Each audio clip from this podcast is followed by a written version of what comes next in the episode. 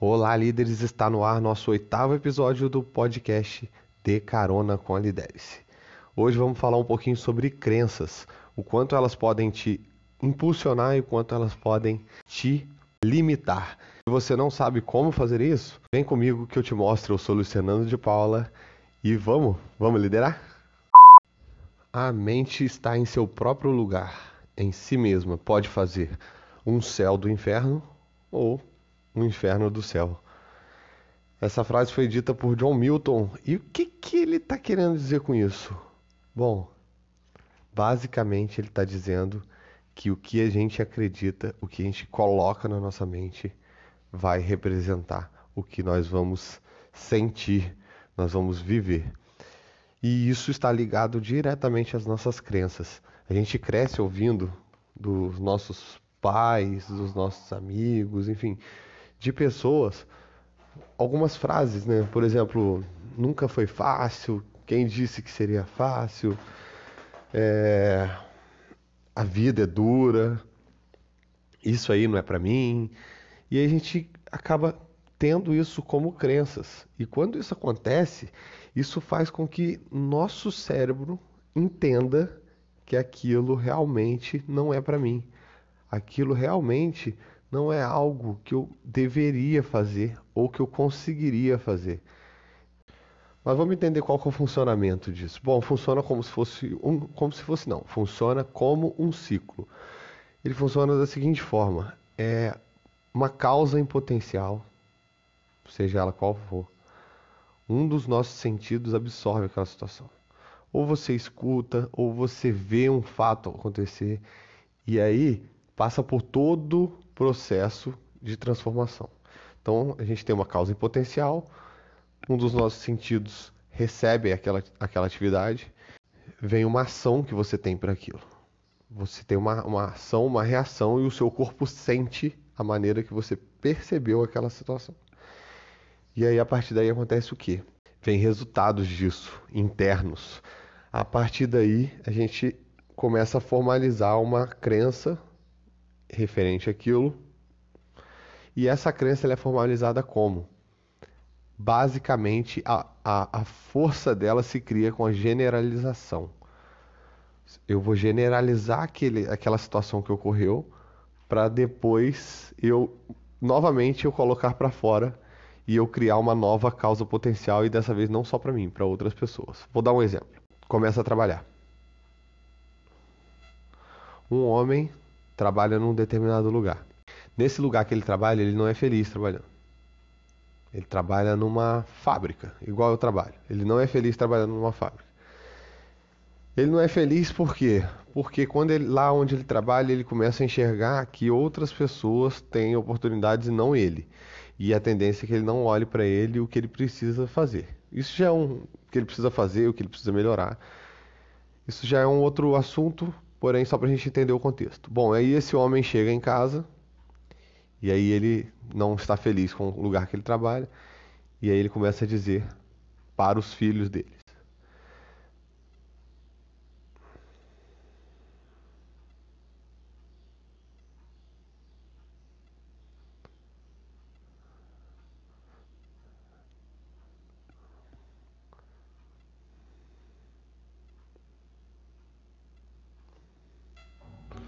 Bom, eu tenho um homem trabalhando numa fábrica.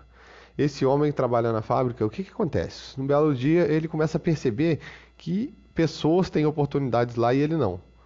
Mas aí ele não, não, não considera que ele não se dedicou para conseguir ter oportunidades, enfim, isso ele não vai considerar. Isso é um outro é, é para um outro assunto, mas é só para a gente entender. Isso é a causa potencial. É uma causa potencial que gera uma infelicidade para ele por trabalhar em fábrica. Que ele começa a ter ligações com pensamentos ruins naquilo. E aí o que, que ele começa a pensar? Ele fala, poxa, trabalhar em fábrica não serve para nada, trabalhar em fábrica é muito ruim, trabalhar em fábrica é isso, trabalhar em fábrica é aquilo, você não é valorizado. E aí isso aí vai começar a acontecer o quê? Ele vai sair de casa, ele vai sair do trabalho com aquela causa em potencial. E aí ele vai para a ação. A ação é fazer o quê? É disseminar aquela situação. E aí ele começa a falar com outras pessoas. Ele fala com os filhos, ele fala com os amigos, ele fala com outras pessoas que aquilo ali, fábrica, você não tem oportunidades. E aí ele, as pessoas começam a acreditar no que ele está falando. Por quê? Porque ele está generalizando o resultado dele. E as outras pessoas que não conhecem começam a compartilhar da ideia dele. Ah, ele conhece, ele trabalha em fábrica, ele falou que não acontece.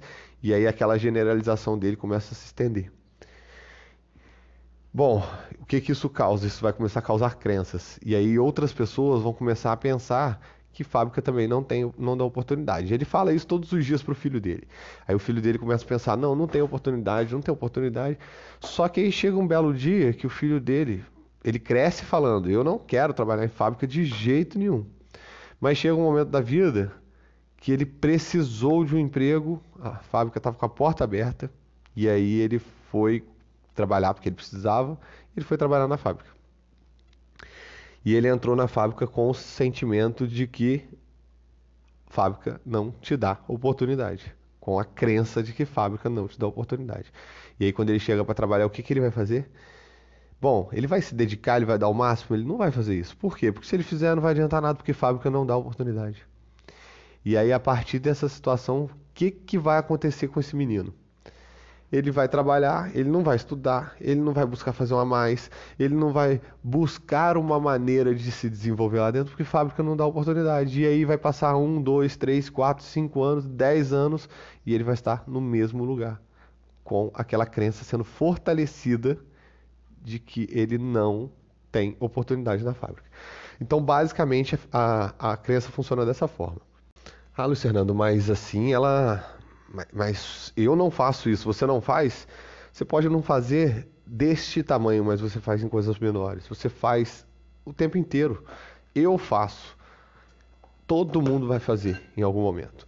E o que, que a gente pode fazer para poder amenizar essa situação? Primeiro ponto, não generalize nada.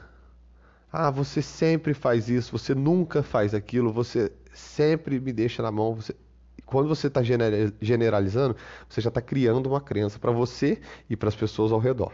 Então isso já é um ponto. Uma outra situação que a gente pode fazer é a gente procurar substituir uma crença que te limita por uma crença que te fortalece.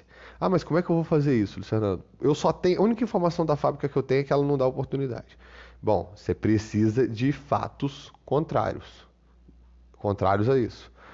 Por exemplo, uma crença que eu tenho muito forte para mim, essa é fortalecedora, se alguém pôde fazer, eu também posso. Isso é uma crença. Eu, eu tenho essa crença para mim, eu não sei nem de onde veio essa crença, mas eu sempre tive ela. Eu sou forte, eu posso. Isso são crenças. Isso são crenças que me fortalecem em alguns momentos. Então, por exemplo, como é que eu faço geralmente? É, quando eu entrei em fábrica, tentaram me criar uma, uma, uma crença limitante. Na, no vestiário, eu entrando, a pessoa virou. O uniforme da, do, do, lugar que eu trabalhava era azul. E aí olharam para mim, olharam pro uniforme e falou assim: é, você é novato aí, né? Eu falei: sou. Aí o cara virou e falou assim: Olha, você achava que o inferno era vermelho, mas o inferno é azul, cara. Bem-vindo ao inferno. Aí eu olhei pra cara dele e falei assim: Poxa, mas você tá aqui há muito tempo, né? Ele falou: Tô. Quanto tempo? Sete anos. Falei, pô, sete anos você não saiu até hoje, não deve ser tão ruim assim. Eu quebrei a crença na hora que ele veio com ela. Então, assim, faça, não precisa ser grosso, igual fui com, com, com a pessoa, porque a gente está devolvendo. Mas você pode, de alguma forma, internamente, tratar isso. E isso é possível. Você consegue internamente se questionar e responder: será que é ruim para todo mundo mesmo? Será que ninguém nunca teve uma oportunidade nessa empresa? Será que se eu pesquisar no Google ou no YouTube eu vou ver alguma história de sucesso de alguém dentro de uma fábrica, com certeza você vai. Com certeza você vai. Se você quiser ver uma história de sucesso de alguém dentro da fábrica, fala comigo. Nossa, Alessandro, mas que prepotência, que arrogância. Não. Eu tive uma história de sucesso dentro de uma fábrica, por quê?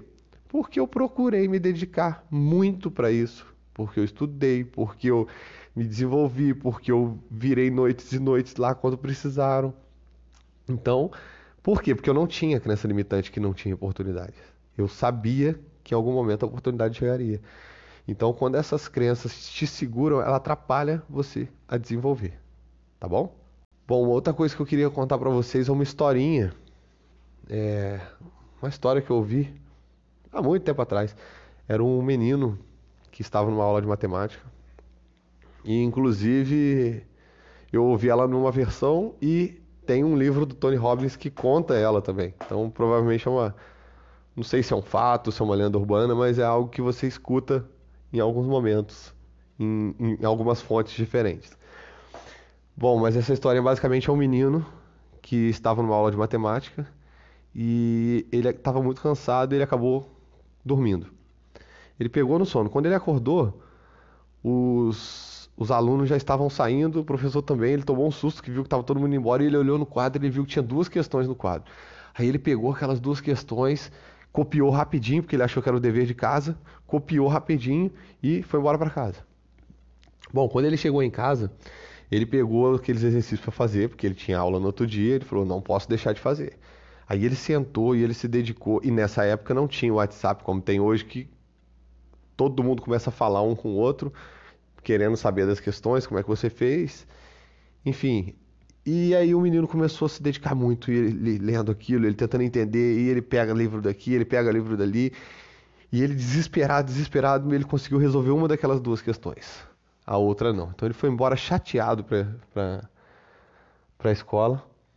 E quando ele chegou lá, o professor brincando foi e falou: E aí, pessoal, conseguiram resolver as questões?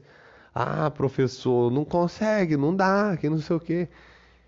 E aí esse menino levantou a mão e falou assim: Eu consegui resolver uma. O professor olhou chocado para ele: Como assim você conseguiu resolver? Ele consegui resolver uma. E aí ele vai, o professor vira para ele chocado, pega da mão dele, eu preciso ver isso. Porque essas duas questões, elas são consideradas insolúveis, elas são consideradas impossíveis de resolver. E ele não sabia que era impossível, e ele foi lá e fez. Se alguém falasse para ele que não era possível, ele não conseguiria. Então, para você ver a importância que uma crença tem.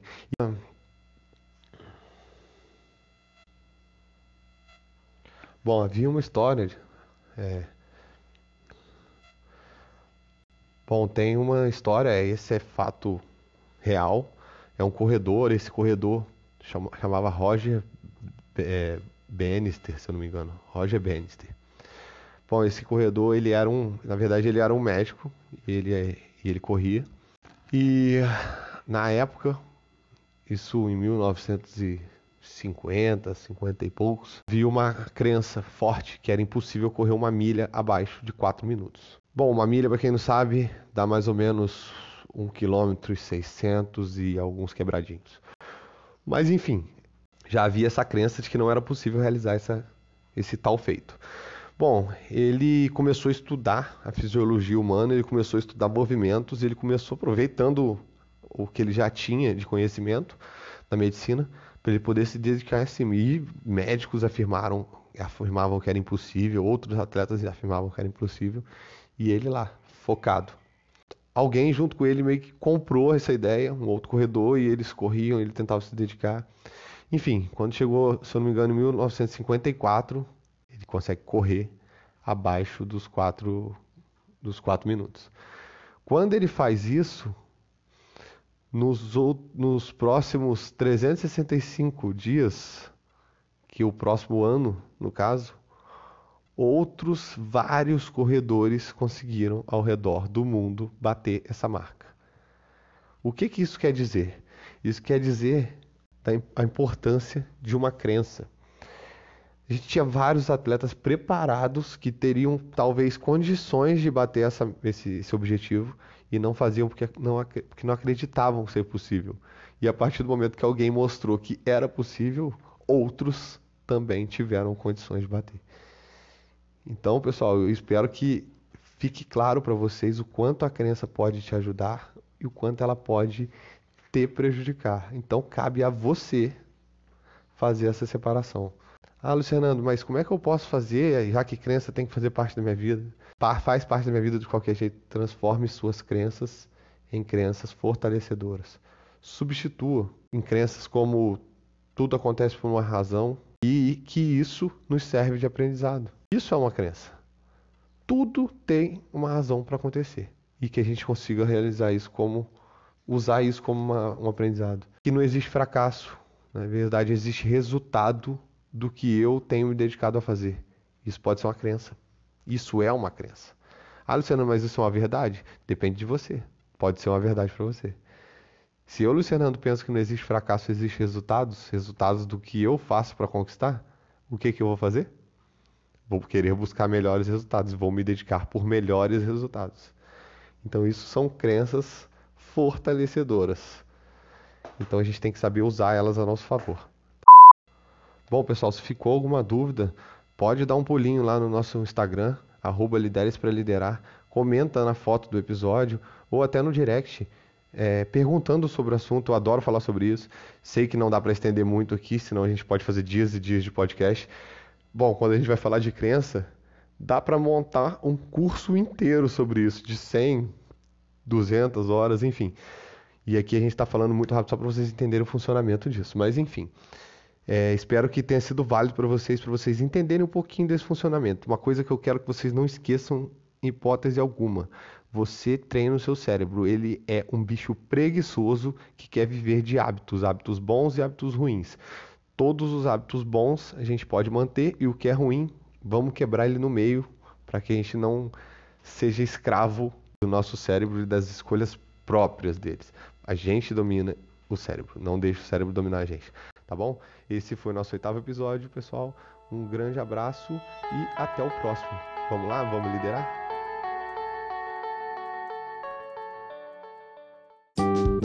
Música